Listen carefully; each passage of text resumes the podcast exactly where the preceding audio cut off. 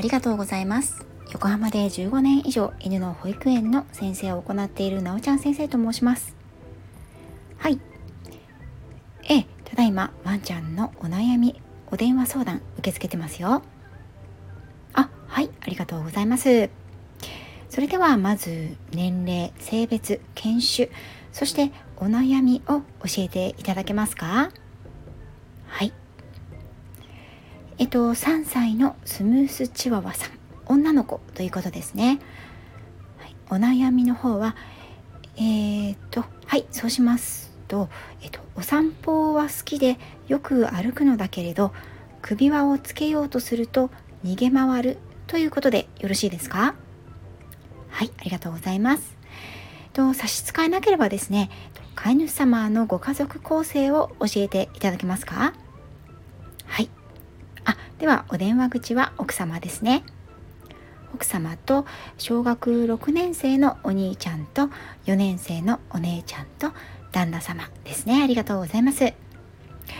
とお散歩に行こうとすると逃げ回るということですがこれは具体的にはどんなことをするとワンちゃんが逃げてしまいますか？またその問題が始まったのはいつ頃からになりますか？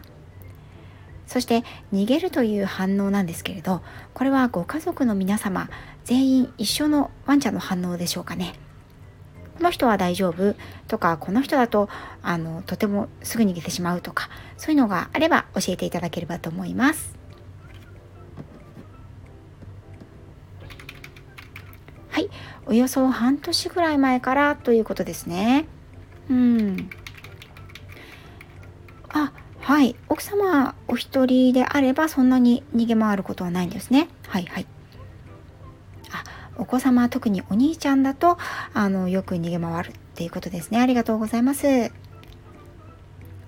それでは次はですねワンちゃんはどのタイミングであの逃げてしまいますか？例えばお散歩だよと言うともう逃げ出してしまうとか上着を着たりテレビを消したりすると逃げ出すとかもしくはリードや首輪お散歩のバッグなどを見ると逃げ出しますか？うんうん。はい。ええああそうなんですね。うん首輪をつけようと思って首輪を持つと逃げてしまうということですね。うんいつもは首輪でお散歩されてるんですか？うんうん。はい。ああなるほど。うん、半年前まではハーネスでお散歩に行ってたけれど首輪にした頃から逃げるようになってしまったんですね。うん、え首輪お使いのね首輪なんですけれどもこちらはどのようなタイプの首輪でしょうか？例えばベルトのタイプとかチェーンが半分ついているものバックルタイプのもの布製のもの革製のもの合皮のもの太いもの細いものなどいろいろあると思うんですけれども。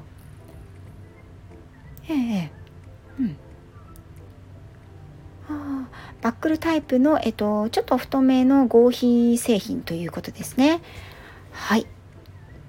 とハーネスから今の首輪に変えたのは何か理由があってのことでしょうか？はい。ええええ。ああそうでしたか。つける時にねハーネスつけてるつける時に暴れてしまうとねちょっとハーネスをつけるのは億劫になってしまいますよね。うん。あそれで太めのバックルタイプの首輪にされたんですね、うん、確かにチワワさんは首が細いですからね。あんまり細い首輪ですと食い込んでしまったりするのもかわいそうですよね。うん。はい、えーと、ちなみにですねあの逃げてしまうということなんですけれど最終的にはいつも首輪をつけてお散歩にそのまま行かれるのですよね。うん、その場合はどういうふうに最終的に首輪をつける形になるんですか？こう追いかけてっていう感じでしょうかね。ええ。うんうん。はい。ああ、はい、わかりました。ありがとうございます。えっと、では、いつもそのお気に入りのベッドに最終的に逃げ込んで顔を背けてこう丸くじっとしているっていう感じなんですね。うん。はい。はい。ありがとうございます。えっ、ー、と、今までのところのお話、大変よくわかりました。それでは私からの所見とアドバイスを何点かお伝えいたしますね。まずお散歩に行くと楽しそうにあちこち歩き回るのに首輪をつけようとすると首輪を持って近づくと逃げてしまうということはワンちゃんはお散歩は好きなんだけれども首輪をつけるという行為自体が好きではないということだと思います。そして最終的にベッドに逃げ込んで顔を背けてうずくまってじっとしているということですが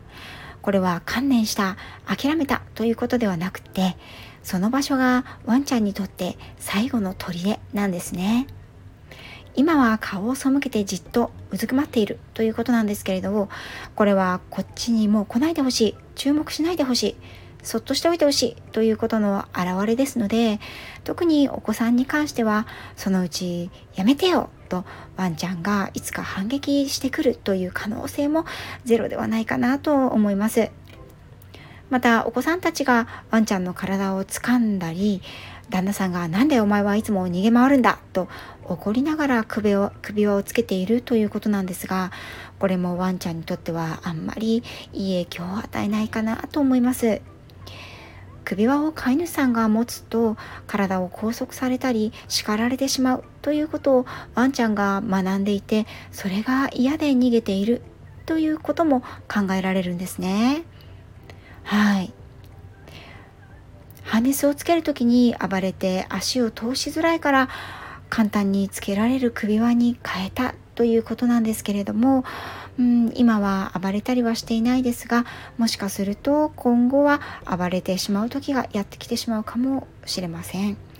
なので私のおすすめとしてはですねまず首輪をつけることイコールいいことという学習体験をワンちゃんにしてもらうことなんですね。うんうんそうなんですよ。首輪をつけることイコールお散歩に行けるっていうことなんですけどね。うん、ワンちゃんにとってはその条件よりも強く首輪をつけられるのが嫌という印象がついてしまっているんですよね。なのでまずはこれを取ってあげることが大切になります。具体的には今は追いかけてあの追い詰めちゃってですねつけているっていうところなんですけれどこれは首輪といったら首を差し出してつけさせてくれるっていう形になったらいいと思いませんか？うん、そうですよね。うん、そのためにはいくつか方法があるんですが、少しご紹介しますね。1番、